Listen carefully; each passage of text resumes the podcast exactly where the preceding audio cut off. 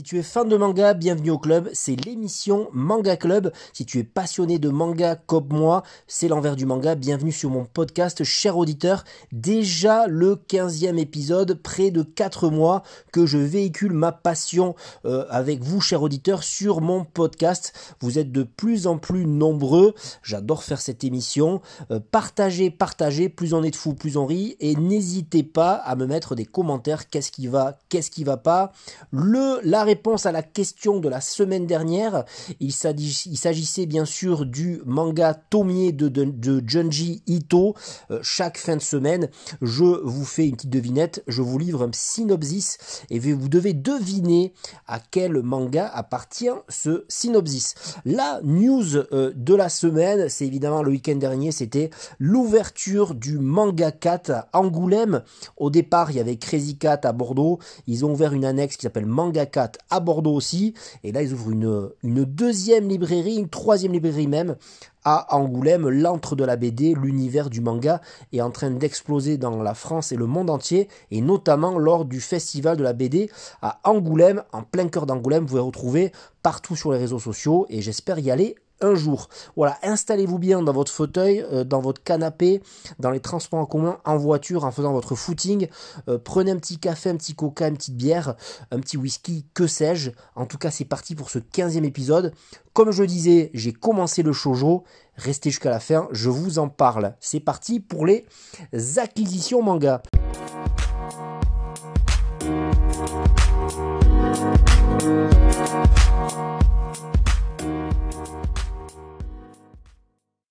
C'est parti pour les acquisitions manga, les achats, les partenariats et les prêts pas de prêt euh, cette semaine, mais j'ai déjà pas mal de mangas à lire dans ma palle qui fait 15 mangas à lire. C'est déjà pas mal, donc euh, j'essaye de me restreindre en achat et en partenariat, mais euh, c'est la folie, c'est la folie, c'est la folie.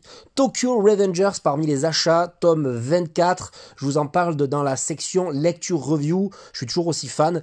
Et la sortie dont on m'a beaucoup parlé chez Panini, en une réédition de Season Life, je l'avais absolument pas vu passer la semaine dernière. On m'en a dit que du bien. C'est un achat et en plus ça va très vite parce que c'est un, euh, achat assez logique puisque c'est une série très courte. Le tome 2 et le dernier tome sortira fin août. Alors les partenariats c'est complètement euh, euh, démentiel, la folie. les éditeurs m'ont fait grand plaisir et on commence de suite avec Vega. Le tome 1, le webtoon, c'est un français, c'est Distress. Il me tarde de lire ce manga. Alors si je vous en parle pas la semaine prochaine, n'hésitez pas à me rejoindre sur tous les réseaux sociaux, je suis partout. Boko Stratège, tome 2.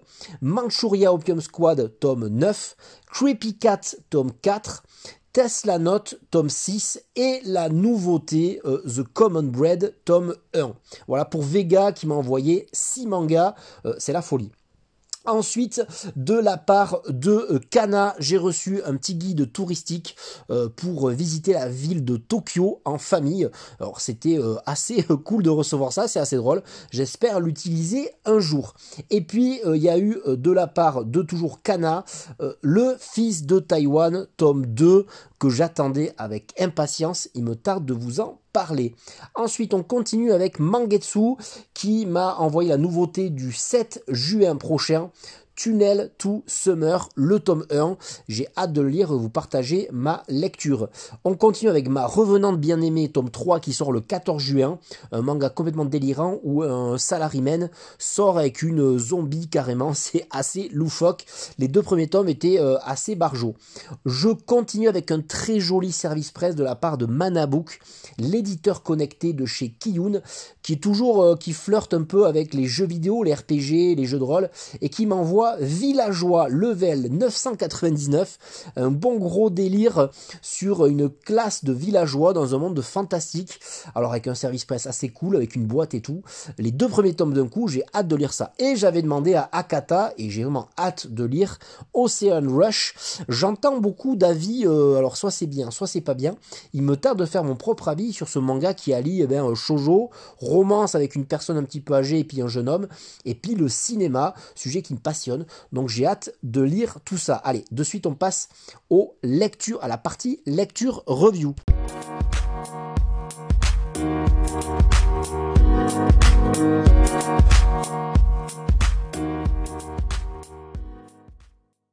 Deuxième partie de mon podcast consacré aux lectures review. On commence de suite avec Bakuon Reto de Tsutomu Takashi.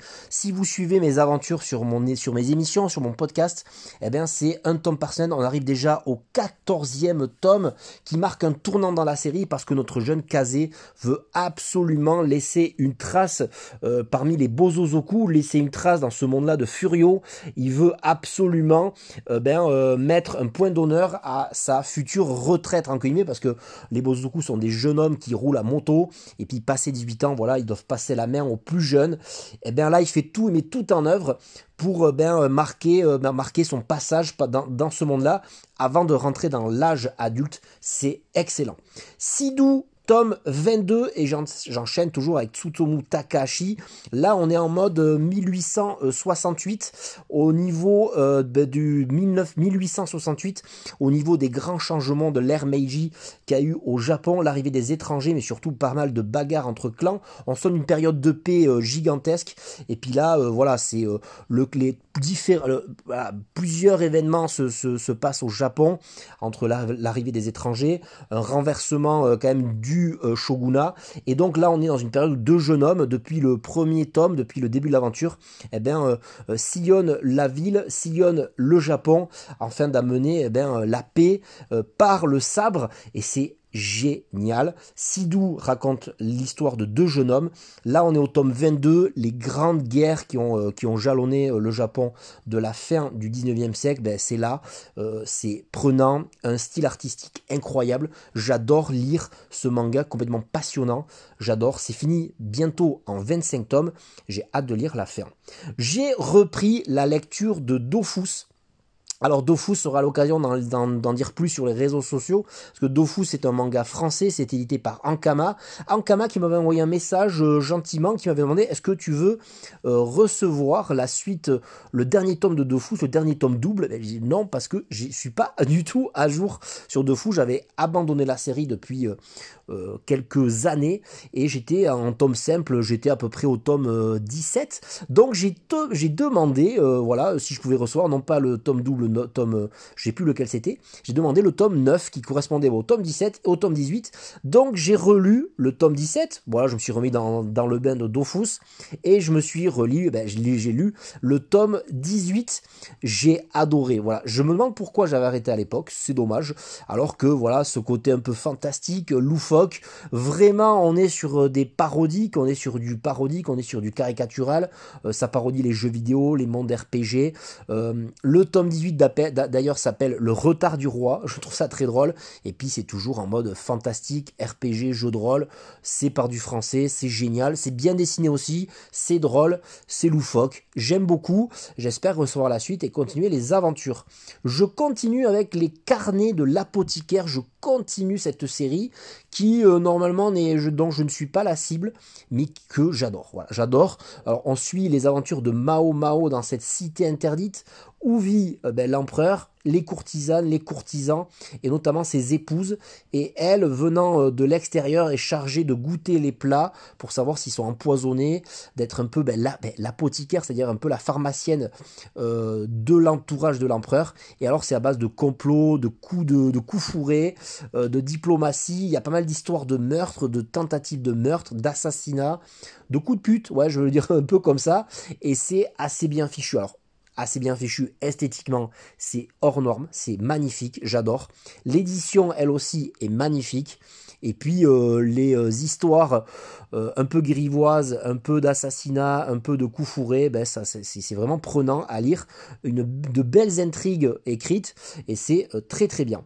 Voilà, je compte. Alors, Les Carnets d'apothicaire, tome 4. J'avais lu les tomes 3 il y a quelques semaines. Et puis là, Kiyun m'a envoyé la suite, donc je suis aux anges. Je vais très vite lire le tome 5. J'ai continué euh, mes lectures de la semaine tout doucement avec la nouveauté de chez Vega, The Common Bread, le tome 1, une nouveauté très sympa. Alors déjà j'aime bien les univers post-apocalyptiques, donc là on est dans un monde ravagé, euh, y a, on est un peu à la, à la Mad Max, à la quête de survivant, où il y a très peu de gens qui ont subsisté, on ne sait pas trop ce qui s'est passé, voilà, on n'est pas trop dans la on ne sait pas trop ce qui s'est passé. En tout cas, les gens sont régis par une espèce de religion euh, ils ont assez peur de cette région parce que ils mangent tous la même chose qui est produite par la même entreprise et ils n'ont pas droit de manger euh, autre chose que ce common bread, une espèce de pain tout fait d'avance qui nourrit beaucoup. Ils se nourrissent que de ce de ce petit bout de pain. Et donc eh ben euh, l'héroïne qui est une fouilleuse, c'est-à-dire qu'elle fouille dans les vestiges, donc des fois elle a, elle, a certaines altercations entre avec des voleurs, mais sinon eh ben, elle fouille les anciens vestiges, les anciennes ruines, et elle fait du troc, et puis elle se nourrit comme ça, elle passe sa vie comme ça, et ce qu'elle veut, c'est elle, c'est goûter autre chose que ce fameux pain. Donc au début, c'est un peu débile, ça part en mode, ouais, j'ai envie de manger du curry, donc elle se met en, quête de manger un vrai curry qu'elle a déjà mangé euh, par inadvertance. Mais la, la première moitié du manga, je dis bon, c'est un manga sympa, sans plus. C'est dessiné sympathiquement. C'est le premier titre d'une mangaka, voilà, qui, fait le taf.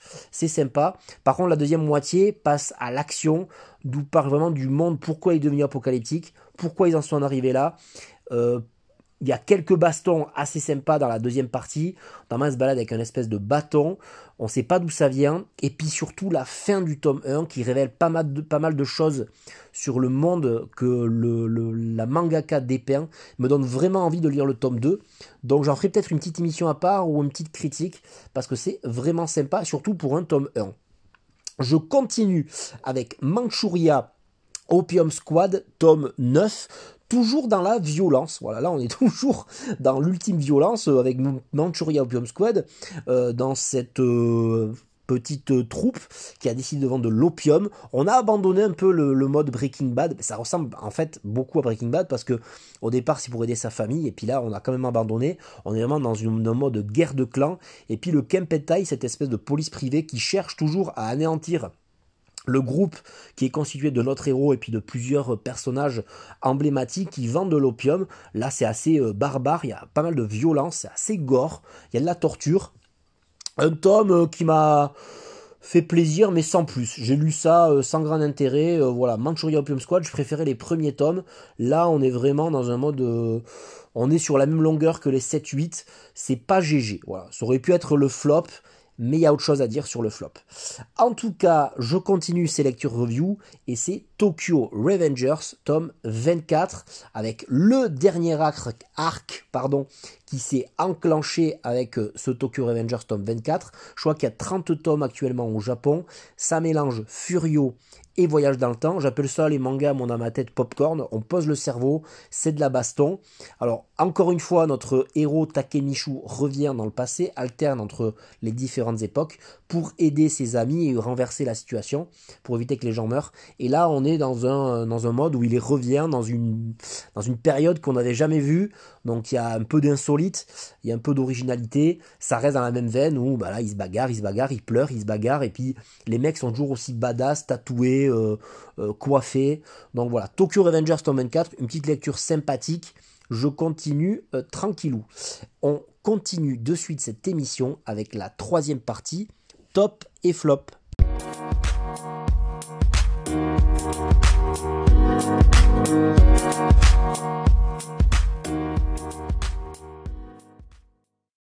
C'est parti pour la section top et flop.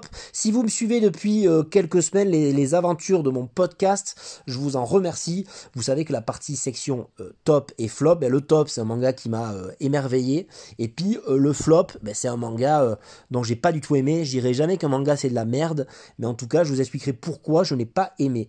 Eh bien, comme vous avez pu suivre mes aventures, vous savez que j'ai reçu un gros service presse dont je n'ai pas demandé l'envoi, donc c'était une surprise totale, sur Yosaki Saka, un, une auteure de shoujo avec six mangas, et je me suis dit par respect pour l'envoi, je vais quand même essayer du shojo pour la première fois de ma vie. Et ça a été eh ben euh, ce que je m'y attendais en fait. Ça ne m'a pas plu du tout. Alors esthétiquement c'est mignon c'est joli mais c'est qu'est-ce que c'est niais et qu'est-ce que c'est cucu. Euh, je pense que c'est destiné à un public beaucoup plus jeune beaucoup plus féminin que moi. J'ai essayé Sakura Saku l'histoire d'une jeune fille qui euh, perd connaissance dans un métro parce qu'elle a perdu son sac à main. Et en fait on va lui ramener son sac à main au poste de police avec le nom de quelqu'un.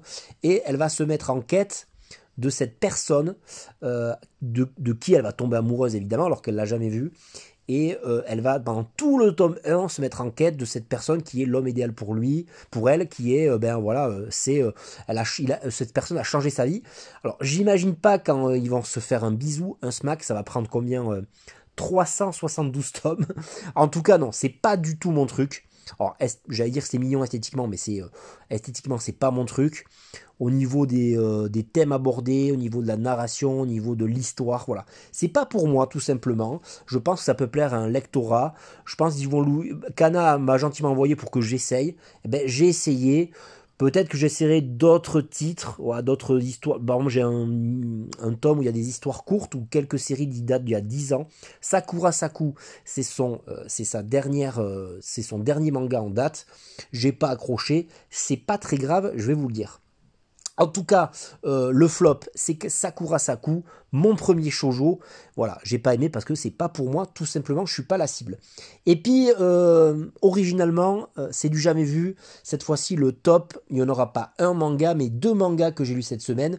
J'ai pas réussi à les départager, et c'est notamment la suite de deux tops qu'il y avait dans mon émission Manga Club, émission numéro 4 et épisode numéro 6.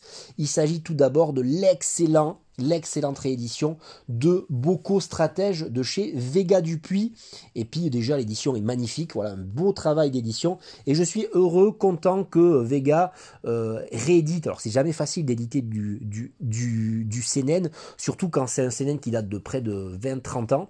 Et puis c'est l'histoire des royaumes combattants. On est dans la même période que Kingdom eh bien, c'est des royaumes euh, que la Chine est composée de plusieurs royaumes qui se foutent gentiment dessus sur la gueule. Et donc, il y a une secte, une secte dont fait partie notre héros qui est chargé d'amener la paix, qui est pacifiste, dont un membre est envoyé dans la citadelle de Liang, euh, c'est-à-dire que qui fait partie de l'état de Yan, qui est attaqué par l'état de Zhao. Et donc, ben, c'est ultra violent. C'est un siège, c'est de la stratégie, c'est hyper bien foutu, c'est dessiné à merveille. Certains diront que non, mais moi je trouve que c'est bien dessiné, c'est bien à l'ancienne, c'est bien gratté, bien dark, bien sombre.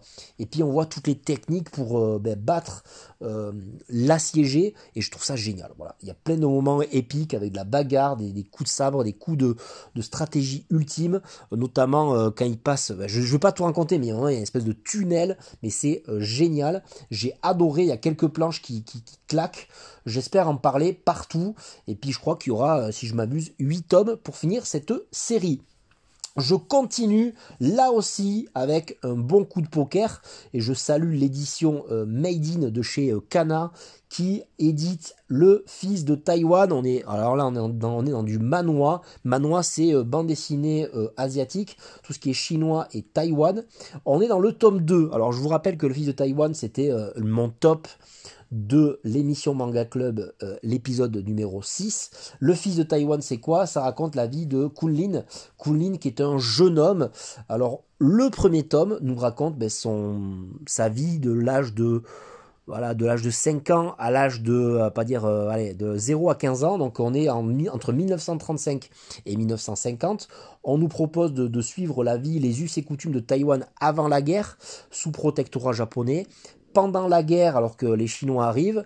Et puis là, on est dans une période de la vie de ce jeune homme qui va être enfermé. Alors là, on est dans, un manga très carcéral où l'intégralité du manga, c'est on va suivre l'aventure de ce jeune homme qui est enfermé en prison de 1950 à 1960 parce qu'en 1950, il fera partie euh, il a fait partie d'un club de lecture. Alors là, on n'est pas dans le, dans le rigolo, euh, je vous l'annonce, euh, dans un club de lecture, et puis il est accusé d'avoir favorisé ben, le communisme et d'avoir distribué des tracts pour ceux, pour les communistes, parce qu'à l'époque, Taïwan fait partie, ben, ben, c'est la nouvelle République chinoise.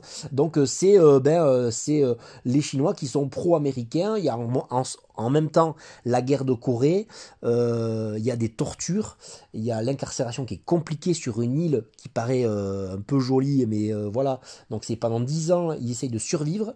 On n'est pas en prison en 2022. en France, là, on est vraiment à Taïwan, donc les conditions sont très difficiles. C'est merveilleusement bien raconté. On est vraiment pris dans, cet univers. Voilà, d'un côté plus euh, lecture apaisante, je préférais le tome 1 qui était beaucoup plus joyeux que ce tome 2, dont euh, le code couleur est le bleu, dont l'esthétisme a changé, parce que je rappelle que les auteurs ont décidé de faire les quatre tomes que compteront la série, à chaque fois un style artistique et un code couleur. Le rose pour le premier, les débuts, les premiers comme si c'était un bébé, et puis le tome l'âge adulte, l'arrivée à l'âge adulte, le bleu, et après il y aura le vert je crois et le violet. Donc le fils de Taïwan de Yu Pei-woon et Zhu Jian-shin, une pure merveille, très bien édité là aussi, un peu plus grand format que habituellement, donc on est un peu plus, on est à la même taille, qu'on est presque au niveau de la BD. C'est très très facile à lire, c'est très agréable, un dessin génial, il y a beaucoup d'explications et c'est surtout une belle plongée dans un, une période méconnue. En plus, on est en plein dans l'actualité avec Taïwan, la Chine, les rapports conflictuels, les rapports tendus que les, deux politiques ont. Alors là, c'est l'histoire de Taïwan à travers un jeune homme passionné de lecture, mais enfermé euh, voilà, euh, contre son gré, enfin enfermé alors qu'il n'a rien fait et euh, une force de caractère jaillit de ce jeune homme et c'est excellentissime. Voilà, c'était mon top, c'était mes deux tops et mon flop de la semaine. Eh on se retrouve avec la dernière partie de, ce de cet, épisode, de ce podcast, et j'en bafouille tellement j'ai adoré cette lecture avec les sorties manga.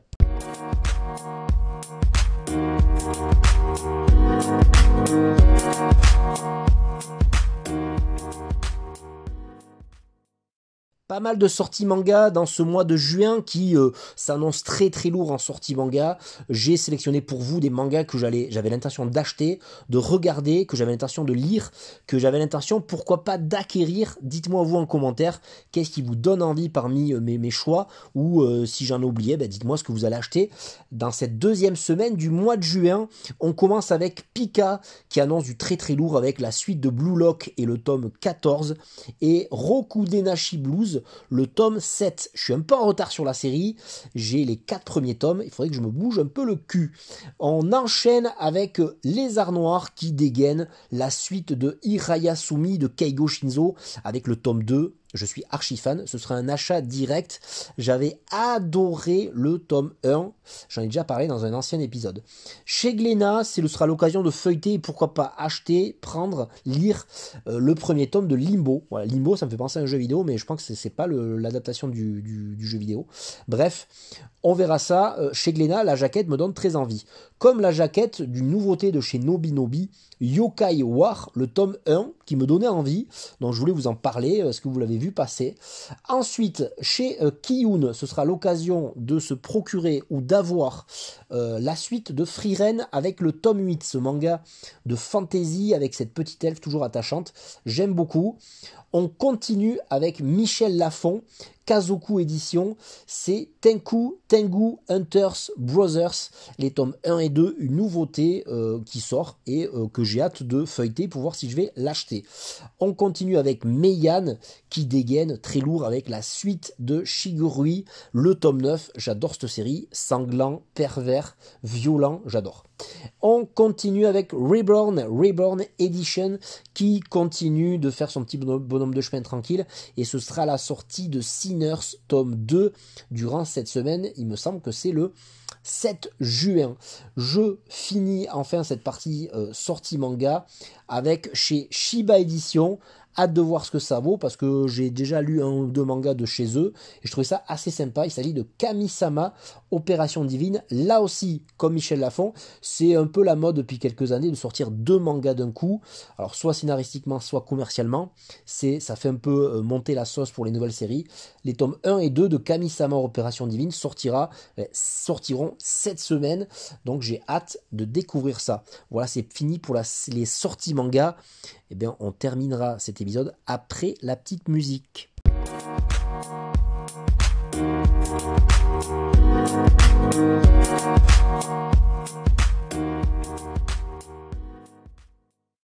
Dans cette petite gargote située au fond d'une ruelle du quartier de Chenjuku, les clients se croisent, les histoires se dévoilent.